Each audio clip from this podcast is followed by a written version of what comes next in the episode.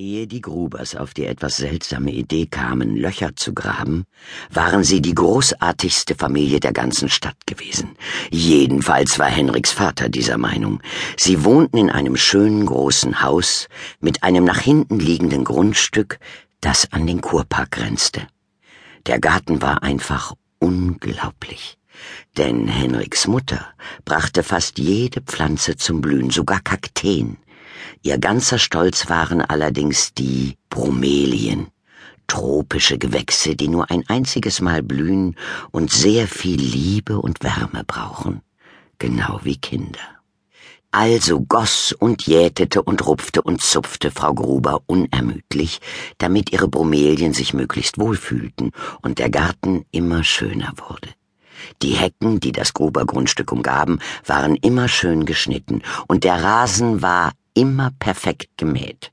Zumindest fast perfekt. Oh, da oben guckt was raus, sagte Frau Gruber manchmal zu ihrem Mann, wenn sie am Wochenende auf der Terrasse nebeneinander in ihren Liegestühlen lagen. Wärst du so nett, Liebling? Dann sprang er sofort auf und zupfte einen Grashalm raus, der etwas länger war als all die anderen. Henriks Vater arbeitete bei der Bahn. Dort saß er in einem kleinen Büro mit Klimaanlage und grübelte jeden Tag über die Fahrpläne von Langstreckenzügen nach. Die Pläne, die er sich ausdachte, waren genial und funktionierten großartig, jedenfalls meistens, und wenn es ab und zu vorkam, dass die Grubers eine Bahnreise unternahmen und ein Zug Verspätung hatte oder ein Anschluss nicht so richtig klappte, sagte Mama lachend, Schatz, das musst du noch mal überarbeiten. Früher einmal war Henriks Vater Lokführer gewesen, doch inzwischen fuhr er nur noch Modelleisenbahn. Die Modelleisenbahn stand oben im ausgebauten Dachgeschoss, und abends und an den Wochenenden begannen die kleinen Modellzüge im Dachgeschoss hin und her zu fahren, ohne die kleinste Verspätung, und sämtliche Anschlüsse klappten ganz genau nach Plan.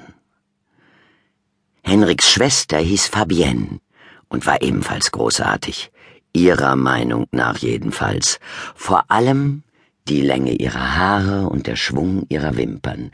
Sie wollte später vielleicht Model oder Sängerin oder Schauspielerin werden, aber zur Zeit hatte sie eigentlich nur ein einziges Thema, und das hieß Jaden. In zwei Jahren bin ich sechzehn, dann heirate ich Jaden, verkündete Fabienne beim Abendbrot, denn für sie war Jaden seit ungefähr zwei Wochen der genialste und bestaussehendste Popstar aller Zeiten.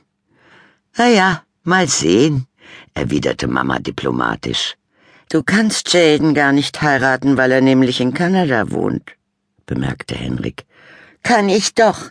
Kannst du nicht. Kann ich doch. Kannst du nicht.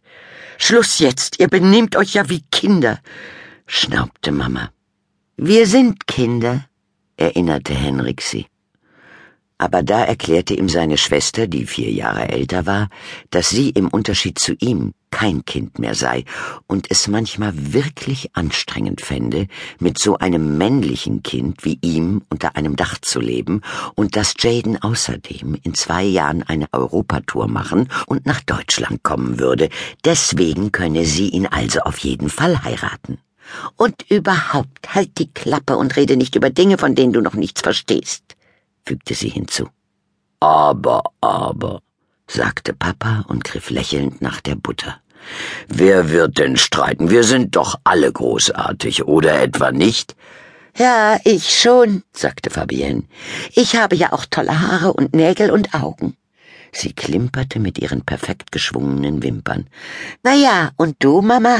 Du hast ja immerhin den unglaublichen Garten und dein wunderschönes Beet mit den Bromelien. Danke, Schatz.